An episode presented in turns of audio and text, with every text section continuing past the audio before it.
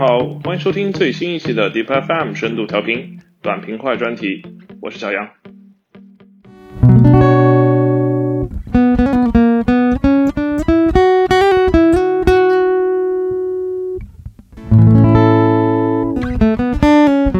今天我们来聊一聊什么是智能合约，智能合约又能解决什么问题呢？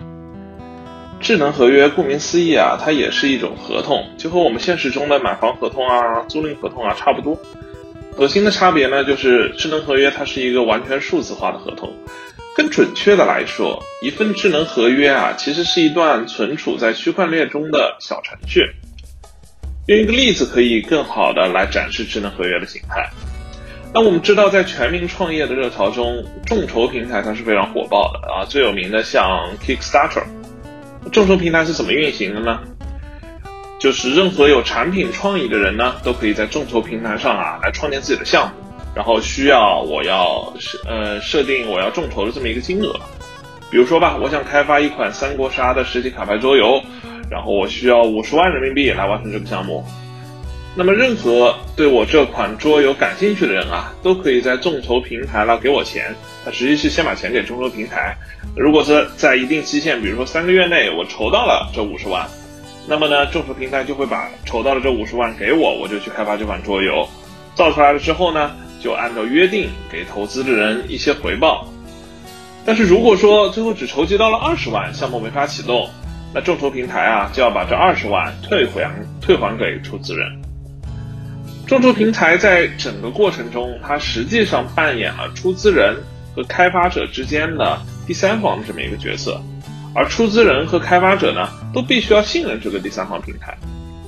开发者需要去信任众筹平台，在筹集到预设的钱以后啊，会真的把钱转给他；而出资人呢，需要信任众筹平台，在筹集失败的时候，会把他的投资退回来。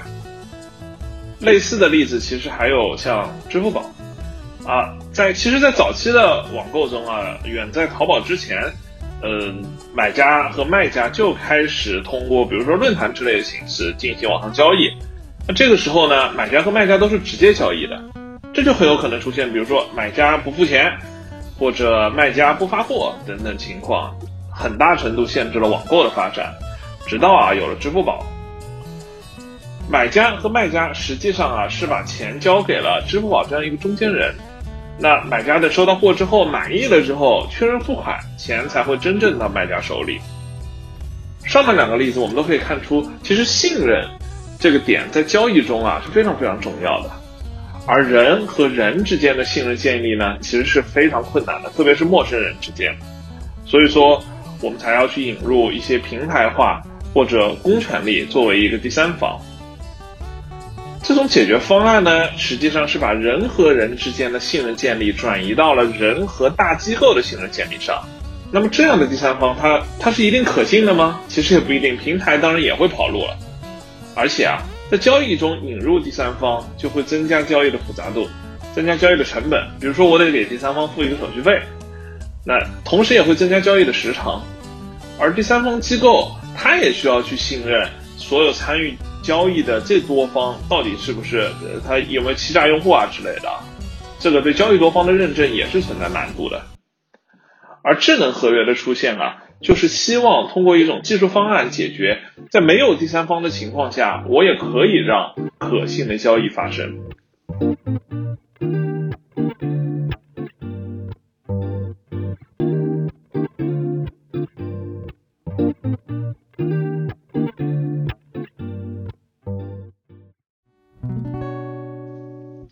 还是回到刚才众筹的那个例子，我们来看看基于智能合约的众筹应该是怎么样的。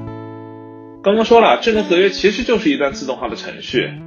那在众筹的场景下，这段程序呢就应该是这样运行的：出资人先把出的钱在区块链上记录，然后如果达到了众筹标准，那么这部分钱呢就被自动的转到了开发者的账户。如果没有呢，这部分钱就自动的退回了出资人的账户。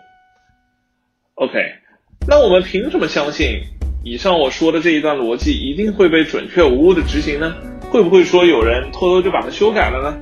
比如我说有个出资人他是个黑客，他把智能合约啊改成了即使众筹成功，也会把自己的钱退回来，会不会发生这种情况？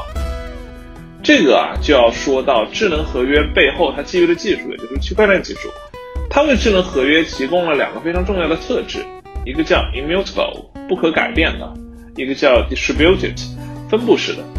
那不可改变的呢，就是说一旦智能合约被创建了，它就无法被改变了。而分布式啊，是说智能合约的整个执行的过程将被区块链上的所有用户监控。这样啊，即使我们遇到了上面说的黑客，他说应该把钱给我退回来，这个时候啊，网络上的其他用户就会说不，这是一个错误的，这是一个欺诈的操作，不能被执行。所以说呢，钱也不会出现被违规的退回的情况。不可改变性和分布式的特性啊，就确保了智能合约能如自然规律一般准确无误的得到执行。除了众筹，智能合约也可以被应用在许多其他的领域，比如银行贷款、保险、慈善捐款等等啊。那么最为人知的智能合约平台其实就是以太坊。人们呢可以使用一种叫 Solidity 的语言编写智能合约的程序，然后啊使用以太币来支付它在以太网中运行的费用。我觉得智能合约它是一个非常理想化、很技术崇拜的。这么一个发展到极致的这么一个东西吧，有一个经典的说法叫智能合约，它的理念叫 Code is Law，也就是说让代码来构建整个世界运行的准则，无法被改变，人们必须遵守。看似完美的一个 idea，但其中其实蕴含着许多问题。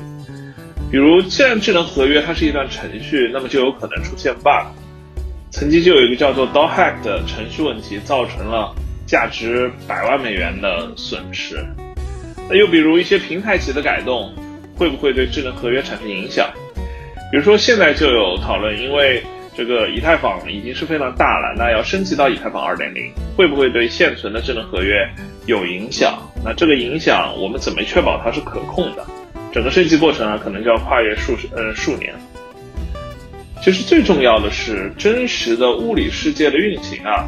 它不像数字交易那样可以被轻易的一段逻辑来定义，特别是如果一个交易中涉及到了真实的资产，比如说房地产、汽车、珠宝首饰等等这些物理实体啊，仅靠智能合约恐怕就还远远不够了。总之啊，智能合约是一个非常美妙的技术创造，而我们的社会应该如何与它相处，依然是个值得探索的问题。